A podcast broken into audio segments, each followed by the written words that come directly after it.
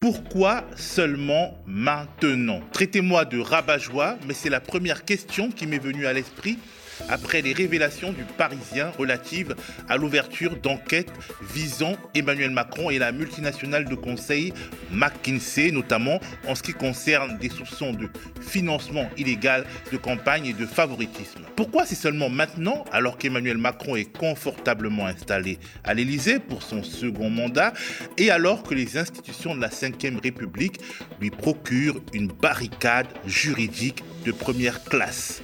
Pourquoi c'est maintenant que la justice de notre pays décide d'en savoir plus sur ce qui relève en grande partie, au fond, du secret de Polichinelle, la manière dont les choses se sont emboîtées, ce qui a été fait et ce qui a été omis, tout dans cette affaire témoigne de ce qu'est la France d'aujourd'hui et peut-être de demain. C'est pour cette raison, parce que je voulais en parler plus en profondeur, que j'ai eu l'idée de tourner ce numéro spécial de l'actu démasqué. C'est parti.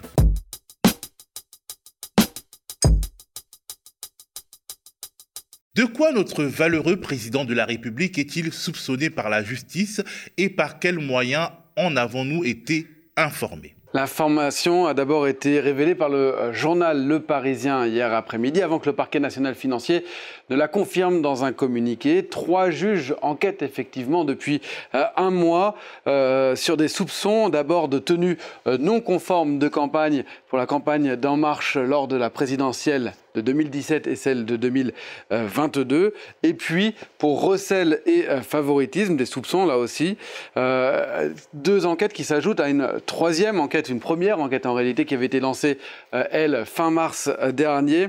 Pour fraude fiscale et blanchiment visant le cabinet McKinsey. Bon, il faut dire que ce journaliste et nous autres avec lui, on s'avance un peu dans l'interprétation du communiqué du parquet national financier. Un communiqué qui évoque très clairement le groupe McKinsey, mais à aucun moment ne cite Emmanuel Macron, comme si évoquer son nom revenait déjà à mettre en cause le fameux principe d'irresponsabilité pénale du chef de l'État et blablabla bla bla, et blablabla. Bla bla. Et si on lisait un extrait de ce texte qui, au fond, est assez lunaire. Écoutez bien, le diable est dans les détails. Suite à plusieurs signalements et plaintes d'élus et de particuliers, une information judiciaire a été ouverte le 20 octobre 2022, notamment des chefs de tenue non conforme de compte de campagne et minoration d'éléments comptables dans un compte de campagne. Le compte de qui, messieurs les procureurs? Ce nom relève-t-il du secret défense? Sait-on jamais? D'abord, j'ai admiré vos pudeurs de gazelle. On rigole, on rigole, mais il faut remarquer que le ton de ce communiqué, qui se sert plus souvent qu'à son tour, sinon de la langue de bois, du moins de la litote, offre à Emmanuel Macron l'occasion d'une pirouette assez ébouriffante. Je pense qu'il y a un sujet avec beaucoup d'attaques politiques qui ont été faites sur la question d'un cabinet de conseil, et c'est sur ce sujet que porte euh, qui a été ouverte une instruction euh, judiciaire. Bon, bah, il faut que la justice fasse le travail sur ce sujet. Vous avez raison de rappeler que ce n'est pas votre serviteur. Alors certains voudraient le politiser. Mais est-ce que vous craignez que la justice, au bout d'un moment, dise en effet c'était une forme de financement illégal que des gens de McKinsey travaillent non, pour cette rien. Et après, vous savez, euh, je m'en suis déjà expliqué des centaines de fois, donc ma réaction ne va pas changer. Mais comme votre confrère l'a très bien rappelé, je crois que le cœur de l'enquête n'est pas votre serviteur. En gros, on n'a pas cité mon nom, je ne suis pas concerné. Quelle affaire? Il n'y a pas d'affaire. Et quand on observe la une des quotidiens du lendemain de la révélation de ces enquêtes qui visent en réalité la Macronie en plein cœur, on peut penser la même chose. C'est-à-dire, il n'y a rien. Nulle part à la une du quotidien Libération, cette annonce du parquet national financier n'est évoquée. Il faut attendre la page 13 pour lire une modeste synthèse sur la question. On peut constater la même discrétion sur les unes du Monde ou du Figaro. Sur les chaînes d'infos en continu, on a parlé du sujet une ou deux fois et on est passé à autre chose. Il n'y a rien, ou presque. Et pourtant, nous le disions déjà il y a plusieurs mois en reprenant les mots de notre camarade Nicolas Framont, rédacteur en chef du média indépendant Frustration. Dans le fond, cette affaire Macron-McKinsey est pire que l'affaire Fillon. Elle nous en dit beaucoup sur les maladies qui rongent notre paysage politico-médiatique. Déjà, il faut noter qu'entre l'ouverture d'une information judiciaire sur les comptes de Macron et la communication de ce fait à l'opinion publique via un article de presse, puis un communiqué elliptique du PNF, il y a eu un intervalle de temps de plus d'un mois. C'est peut-être un détail pour vous, mais c'est un détail qui veut dire beaucoup.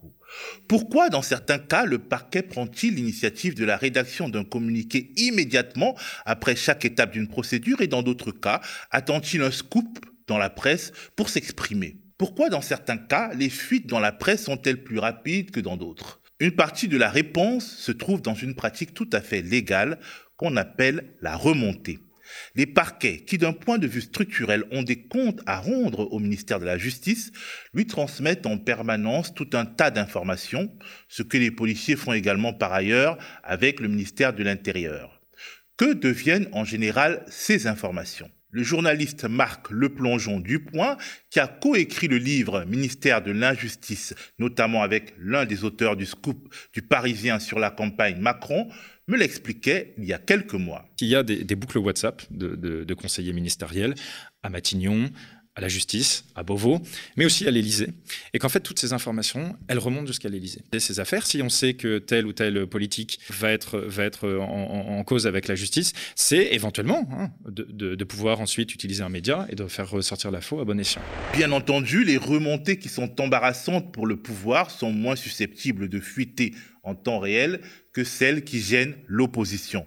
Même s'il ne faut pas sous-estimer, dans certains cas, les inimitiés internes à une famille Continuons d'écouter Marc Le Plongeon. Ça peut aussi être une arme de défense. Euh, par exemple, euh, on, a documenté sur les affaires qui touchent François, euh, François Bayrou et, et, son parti, le Modem, c'est que dans ce qui remonte à l'Élysée, ne remonte pas seulement le fait que François Bayrou a été mis en examen ou interrogé par le juge.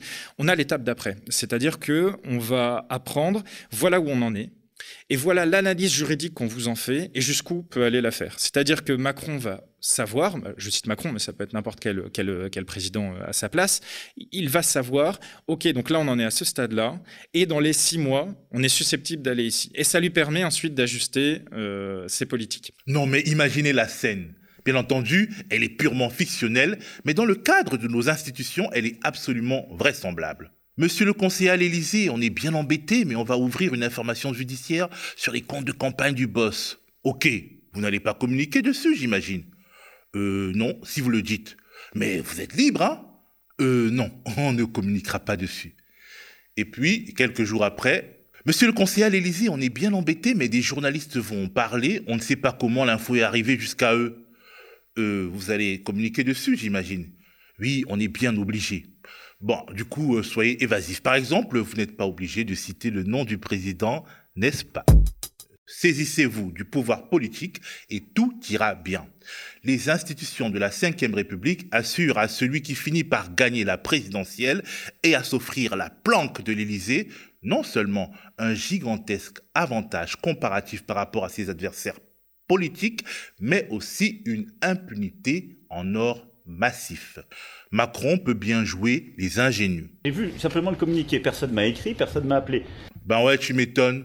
En tant que président de la République, tu ne peux être entendu ni par les juges, ni par les enquêteurs, tant que tu es pouvoir.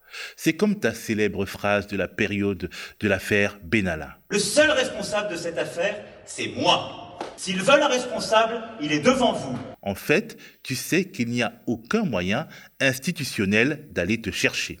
Et tu en joues.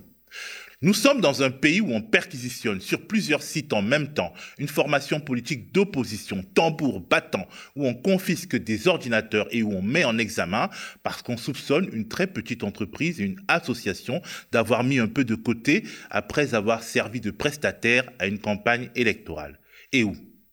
Plus de cinq ans après les faits, le parquet national financier use de litote pour annoncer, contraint et forcer l'ouverture d'une enquête sur un gigantesque cabinet au tentacule mondial, reconnu pour ses méthodes problématiques. Un cabinet qui se met alternativement au service des multinationales les moins scrupuleuses et des gouvernements et qui a pu travailler gratuitement pour un candidat devenu président, puis rentabiliser son investissement en infiltrant ses cadres dans les hautes sphères du pouvoir et en facturant à l'État des prestations plus ou moins fictives dans des domaines extrêmement sensibles.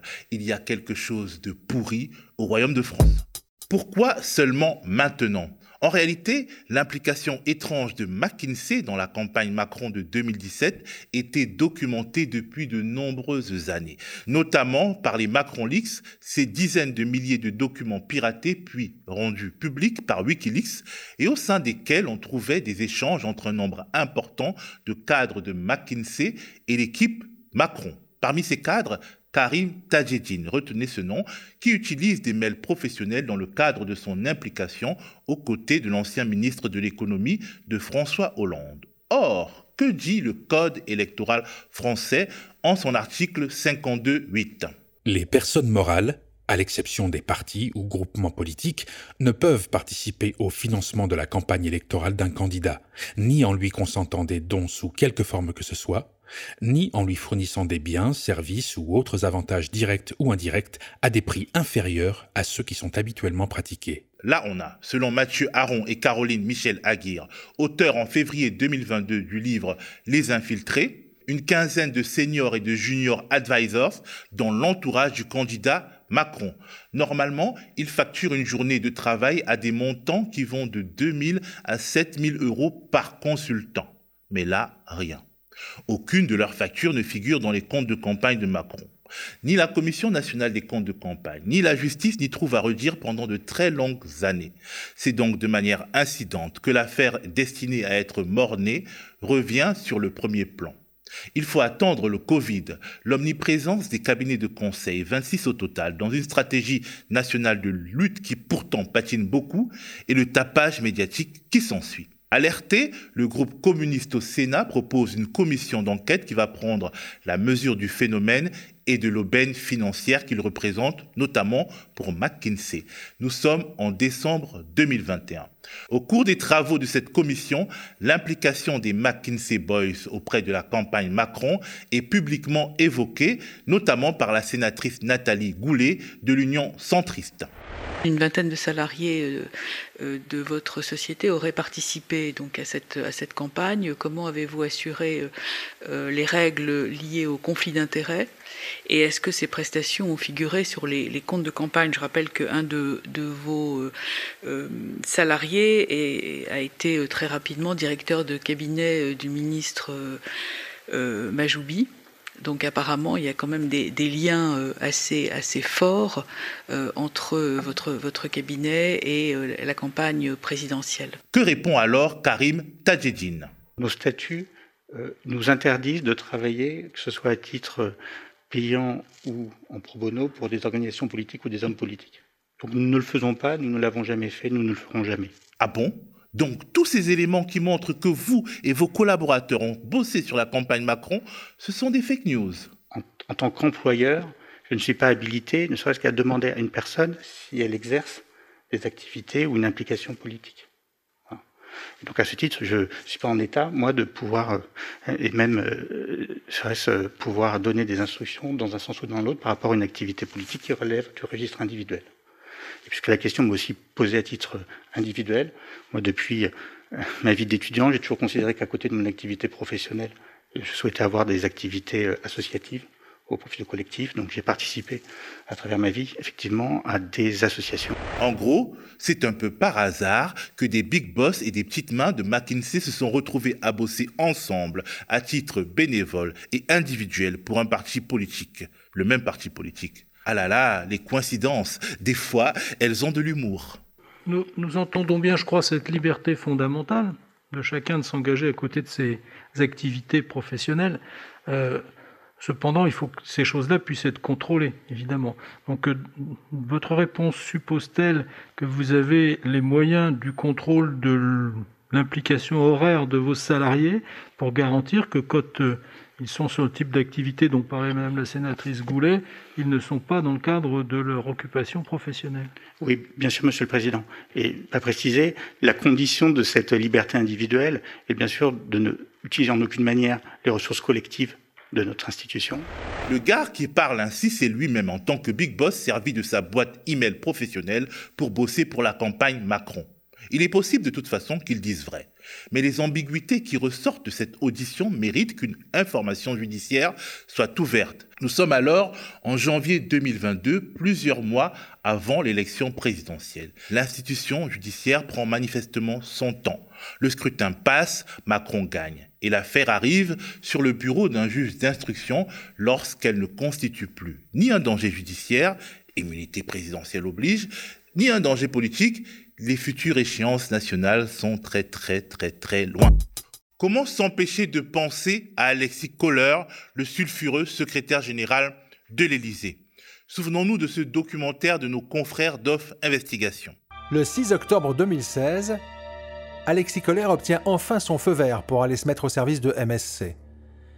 Mais avant de rejoindre le géant italo-suisse, il est nommé directeur général d'En Marche, le mouvement lancé par Emmanuel Macron pour sa campagne présidentielle.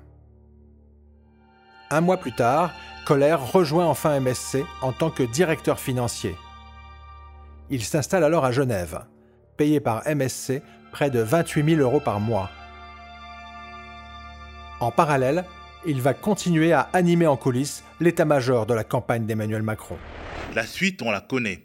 Alexis Kohler est mis en examen pour prise illégale d'intérêt dans le cadre d'une information judiciaire au sujet de ses liens familiaux et professionnels avec MSC. Par ailleurs, Vincent Bolloré, qui a fini par céder ses activités portuaires et logistiques en Afrique au groupe MSC après des déconvenues institutionnelles et judiciaires, est persuadé d'avoir été victime d'un coup de force de la Macronie.